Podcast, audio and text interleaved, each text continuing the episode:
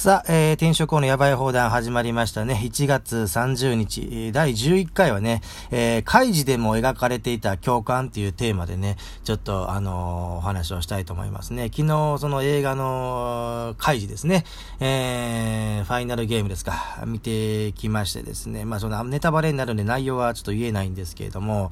あのー、今日ね、その、このね、ラジオトークでも何回も言っております、長倉健太さんのね、音声を聞いてたんですよ。そしたら、あの、ここれからの時代はね、あの、三つが大事だっていうことをね、なんか言ってましてね、なんか一つが、えー、成長から持続へと。2020年代以降はね、成長から持続へっていうことでね、これは企業も個人もそうなんですけどもね、あんまりちょっと成長をあの求めすぎるとですね、まあ破綻するっていうことでね、まああの転職後の僕なんかは、えー、自分が前にいた会社が何社かですね、倒産してですね、世間を騒がせた、えことがあるんですけどね、えー、だからやっぱりまあ成長してる会社にやっぱ人はね、やっぱ入ってくるんですけどね、ちょっと行き過ぎた成長とか無理があるとね、やっぱ従業員も疲弊しますしね、クレームもね、出て出てくるんですよね。だからこれはその前回でも言いました、その経営者のそのあり方の部分でね、えーあの、やっぱり企業の使命っていうのはやっぱりゴーイングコンサーンっていうぐらいですから、本当はもう続けるっていう、長く続けるっていうのが大事ですからね、もうな、な、何があっても給料日には社長は、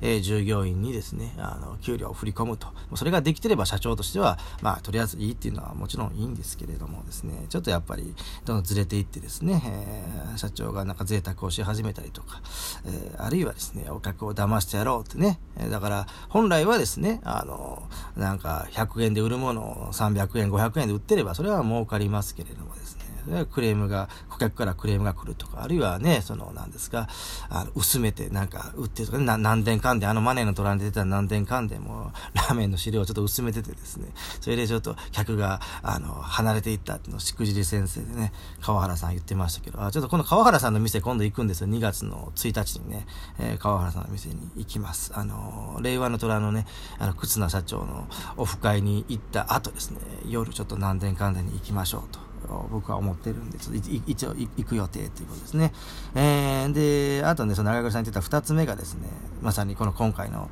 えー、テーマでもあります、えー、利益ではなくて共感へっていうことですよね。まあちょっと昨日そのノートの話をしたんですけれども、そのノート早速値上げしてですね、あれと、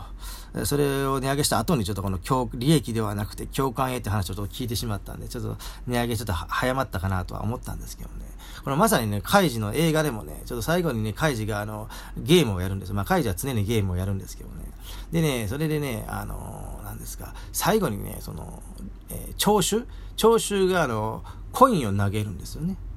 1対1のゲームでね、どっちに投げるかっていうところでですね、で、あの、聴衆がコインを投げるんです。そのまま、このコインの数によってですね、勝つか負けるかが決まるっていうことで、で、その、負けた方はね、あの、共感されなかったっていうね、えー、負けた方は共感されなかった。カイジは最終的には、あの、当然、共感されるっていう映画ですからね。あのカイジがこれ共感されずに、カイジが負けてしまったら、ファイナルゲームでカイジが負けたらとんでもない まあ、あの、それこそ、あの、ネット民からの共感得られませんからね。うん。ね、だからその共感を得られるビジネスっていうのはあ大事。だから利益利益を先に取らずに、まあでも利益がないとやってはいけないんだけれども、あのー、共感を持っていうかね、うん、ということですよ。で、ちょっとまあ前回のその収録で最後、ちり切れともになってしまった部分でね、あの、まあ目に見える資産と目に見えない資産っていう話をしたと思うんですよ。で、ちょっとなんか12分経ってしまって、ちょっと最後、ごちゃごちゃっと終わってしまって、それで聞いた人から、ちょっと最後、ええとこやったのに終わってしまいましたね、みたいなのが来たんです。本当に時間配分間違えたんですけれども。だから僕はあの、それこそあのね、あの、ホリエモンの夢を叶えるうちでの小槌って本をプロモーションしてたことがあるんですけど、これも静止者の本なんですけどね。で、そこでその、目に見えない資産の話があって、ね、目に見えない資産さえあれば、まあその、打ち手の小槌のごとくですね、お金っていうのは生み出せるんですよ、みたいな話をよくしてたんですけどね。で、それのその、目に見えない資産持ってる代表が、キングコングの西野さんが可愛がってるホームレスの小谷ですよって話をしてて、まあ小谷なんかもやっぱ共感されてるから、クラウドファンディングで全戦全勝で支援されるわけですよね。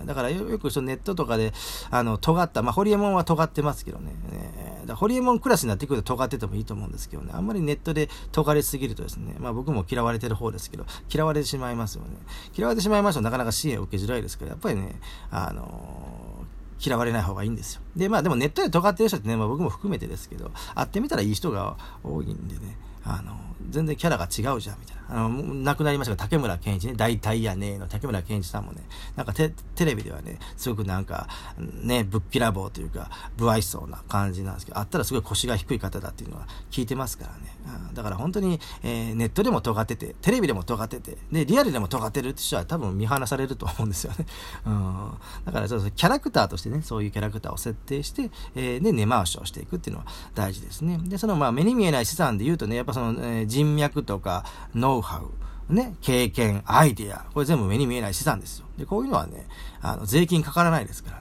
ね。ね。うん本当に、えー、今日もね、あ昨日か、あの、ツイッターの D、ツイッターで僕のフォローしてくれた人がいたんですよ。で、その人のプロフィール見たら、西野昭弘エンタメ研究所って書いてあってね。で、なんか、えー、サッカー、なんかプロのサッカーがどうのこうのって書いてあったんですよ。もう、西野昭弘エンタメ研究所に入ってるだけで僕の中ではもう、えー、余震、余震、審査、OK ですからね。入居審査とかありますね、マンションでもね。で、ローン組むときも審査でありますね。西野明エンタメ研究所に入ってるだけでちょっとまあ安心ですよ。安心。で、えー、それでサッカーってあったらね、もう絶対もうすぐ元 J リーガーの林和明を思い浮かべるわけです。で、じゃあその林和明とその子を繋げようってことで、繋げるんですよ。もう繋が、繋がりましたからね、その二人はね。うん、うん、そういうことです。これ人脈ですよね。うん、人脈。ね。これな、その、な、何も知らないところからいきなり行くと繋がりづらいですよ。だからそれこそ、あの、僕の知り合いでその鴨頭さんのことをすごく好きな人がいるんですよ。鴨頭さんのことを好きな人がいてね。で、その鴨頭さんがすごくリスペクトしてるのが、あ大あ大島さんっていうんですね、あの、てっぺんの。で、その大島さんがリスペクトしてるのが、よくこのラジオトークでも出てくる、奥島グループの中村文也さんですよね。うん。だからその、僕の知り合いのその鴨頭さんをすごくリスペクトしてる子がですね、え鴨頭さんのところに行ったところですね、なかなかちょっとあ軽い扱いしか受けないと思うんですよ。だけどですね、あの、その、そこに、例えば、あの、てっぺんの大島さんが絡んできたりとか、中村文也さんが絡んできたりとかってなってくればですね、ああ、中村文也さんのあの知り合いの方ですか？ってなればですね、鴨頭さんの態度も変わると思うんですよね。うん、こうやっていうのは、なかなか、あのね、ああお金に計算しづらいですよね。あ、その怪獣の中でも出てきたんですよ。なんか、土地の値段とかね、出てきて、ああと絵の値段とかね、出てくるんですよ。これ、詳しくは映画を見てほしいんですけどね。で、土地の値段もね、あの、これね、すごい、なんか、あの、50億ぐらいの土地がですね、ああるある日、ある日突然ですね、あの、無無価値になって、な、なぜか近くになんかゴミ処理場ができるからみたいな、そんな話だったと思う思うんですけどね。はあ、これ目に、目に見えない資産もそうなんですよね。なんか、えー、なんかさ、すごい汚らしい格好してしてると。ね、汚らしい格好をしてる。でも、その人はすごいなんか人脈を持ってる。ね、だから1億稼ぐ、10億稼ぐっていうのも大大事ですけどね。10億持ってる人が知り合いにいる。したら1億稼がなくても、その10億持ってる人が1億簡単に貸してくれたりとか、くれたりすることだってあると思うんですよね。っていうことをなんか石井隆さんも言ってました。石井隆さんもなんか結構あの稼ぎ系のノウハウを出してるんですけどね。自分はやっぱ稼ぐ才能ないことに気づいたっつって。で、俺は今天才プロジェクトかなんかやってるんで、俺に投資してみたいなことを言ってて、まさに、だから実際いいこと言ってるんですよ。ね、いいこと言ってるけど、実際石井さんにそのお金が入ってくるかどうか、あの、投資されるかどうか、寄付されるかどうか、その石井さんが共感されるかどうかだと思うんですね。うん、共感される。ね、そこなんですよ。やっぱ共感されるとね、自分で一生懸命アクセクして稼がなくてもですね、お金を持ってる人が出してくれる。でこれがその、あ前回も言いました、マスターマインドっていう部分にもなってくると思います。自分が持ってなくても持ってる人が力を貸してくれさえすればあいいと。で、ちょっとマスターマインドの定義をちょっと最後にちょっと言っていこうかなと思いますけどね。これナポレオンヒルの恐怖を築く13の条件に書いてありまして、ね、マスターマインドとはね、思考のバイブレーション、思考の振動ですと。ね、形がなく尽きることのない、満々と蓄えられた貯水池のようなものを想像してほしいと。でこれはいつでも誰にでもその全てが手に入るわけではないと。しかし、あなたは別の人、え複数でも、との間に調和を感じる時がある。その時というのは、心と心の波長がぴったり合った時だと。そしてそこに計り知れない貴重な価値が生まれるのだと。ね。で、えー、その場でも効果が現れるが、後になってその時参加した人同士が遠くに離れていても、やはり効果が出ると。そういうことですよ。だから、何かあった時に僕が林くんを思い出したりとか、ね、元 J リーガーの林くんを思い出するのも、やっぱ僕の、あの、頭の中に林くんっていうのが印象付けられてますから、何かあったら J リーグとか、サッカーあったら林っていうのが入ってると。そしたら、そこで相乗効果ね、その林くんと、その誰かをつなげるってことができてくる。これも、まあ僕の中では勝手にマスターマインドと呼んでるんですけど、まああとは調和があるかないかですよね。その共感されてるかされてないかです。共感されてれば、あね、あの、どんどんどんどん、あの、手を貸してもらえるけど共感されてなかったらですね、足を引っ張られたりするわけですよ、うん、だから共感って大事ですよと。で、あと最後3つ目がですね、中倉さん言ってた3つ目がね、所有から経験へっていうことですよ。で、今度僕もちょっと2月の2日にですね、ホリエモン万博行ってきますけどね、あの、それこそ鴨頭さんがホリエモンに密着するっていうのはね、あの、決まったいうことですぐホリエモン万博のチケットをピッと申し込んでですね、そのことをまツイートしたら鴨頭さんリツイートしてくれましたけどね、うん。まあ、リツイート、で言えば昨日あの宮迫さんのところにちょっとコメントしたらね、あの、リツイートはなかったんですけどね、あの、インプレッションが10万超えましたからね。うん。